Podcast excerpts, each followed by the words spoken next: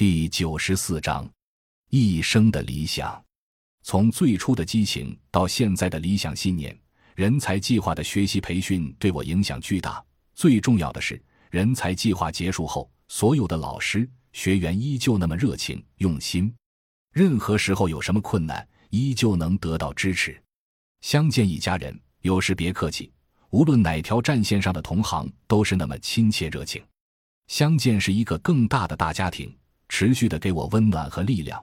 而我所能做的，就是把这份温暖和力量再带给广大的工友，为工友服务，为理想奋斗。公益理想已经深入到了我内心深处。未来无论环境如何变化，我心中的理想信念都是不会改变的。写到这里。我的脑海中浮现出一幅温暖的画面。许多年以后，当我老了，依旧可以和一群志同道合的朋友奔跑，一起激情超话，为工友服务，为理想奋斗。父答记者问：“坚持是为了良知？”昨晚，一电视台记者来电询问了我的相关情况。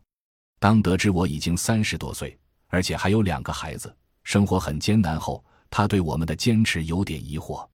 其实有这样疑惑的人已经有很多了，除了和我有相同经历或感受的人，我想大多数人都是很难理解的。到底是什么力量让我这样坚持？我不想直接回答。我们先看看我们另外两个兄弟的故事吧。反传英雄李旭，他曾经背井离乡外出创业，而深陷传销陷阱，一年半后悔悟并主动退出。在这个过程中，他深刻感受到了传销对人的危害，从此走上了漫长的反传之路。反传事业不仅让他在经济上失去了很多，更是时时受到传销头目的恐吓威胁。但是他还是一直在坚持，因为他知道有这样一个被传销迫害的群体太可怜了，太可悲了。他知道有这样一个危害社会的东西在肆虐，在猖獗，他不去管，他就良心不安。与李旭有着相似故事的另一个兄弟，就是反地下六合彩斗士李旭。从二零零三年起，他所在的村庄经历了一场地下六合彩泛滥之痛，最高峰时，这里超过百分之八十的人买马，参与赌博的人小到几岁的孩子，大到六十多岁的老人。自此之后，他就和当地的非法的下六合彩较上了劲。他不仅建立了反地下六合彩的网站。而且自费搞地下六合彩调查，研究赌博的心理，与全国各地的地下六合彩受害者交流。他甚至被称为中国民间反地下六合彩的第一人。我的理想是根除地下六合彩，不是为国家，不是为社会，而是为自己，为自己的灵魂。当我闭上眼睛时，能告诉自己，我做了一件有意义的事。他们都一样，只为对得起自己的良心。因为他们深刻感受到一个群体的痛，他们也有能力或有办法为之做一点事，所以如果不去做，他们会很不舒服；去做了，虽然苦一点、累一点，心里却会很愉悦。我也一样，打了十多年工，非常深刻的知道打工者的苦楚，也感觉有办法改善这种现状，至少通过努力能改变一点点。我是二零零六年开始付诸行动的。其实早在二零零三年我就有了这个想法，但是和很多有想法的人一样，因为种种原因总是不敢行动。直到二零零五年年底，一个又一个工友被累死的新闻传入我的耳中，我再也坐不住了。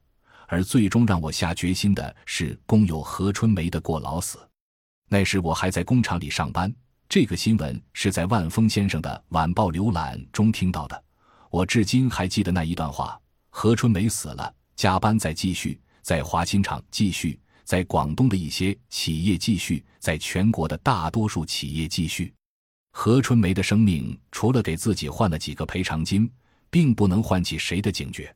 何春梅既不是第一个过劳死的女工，也不会是最后一个。听到这样的新闻的时候，我总会深深自责：为什么不去做，不去为改变而努力？那么多改善农民工现状的方案，就这样一直放在枕头下的日记本中。我终于下定决心做了，也得到太多工友的响应，太多社会的支持。曾经有人问我，到底帮过多少了，做了什么实实在在的事？很惭愧，我只是一个农民工，我真的没能做成什么，更没帮到多少人。更多的是很多热心人给了我很多帮助。正式开始做草根之家已经快两年了，虽然没做什么实实在在的事，但是认真总结，我相信草根之家对工友、对社会的触动是深刻的。我们所做的事是有价值的，对推动整个农民工的生存环境是起到一定作用的。我曾经说过，只要有互联网，就会有草根之家。说这句话时，多少有点悲壮的味道。因为那时我正面对着很多困难，说这话更多的是给自己坚持下去的信念。这种坚持感动了很多一样有爱心、关注社会的人，不断有爱心人士向草根之家伸出援手。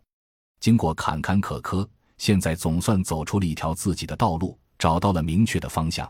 虽然前面的路依然艰难，但在更多的爱心人士的支持下，在更多的大学生与工友的共同推动和参与下。我相信我们会做得更好。如果你是一个有良知的人，请不要再问我为什么要坚持做一些有利于社会和谐进步的事，一定还要找出一大堆理由吗？如果是那样，真的是这个社会的悲哀。所以，请不要再让我思考这个问题，让我更多的去思考怎样才能做得更好，怎样才能为改善打工者的现状做更多有意义的事。如果你非要问的话，答案只有一个，我和那两位兄弟一样，只为对得起自己的良心。感谢您的收听，本集已经播讲完毕。喜欢请订阅专辑，关注主播主页，更多精彩内容等着你。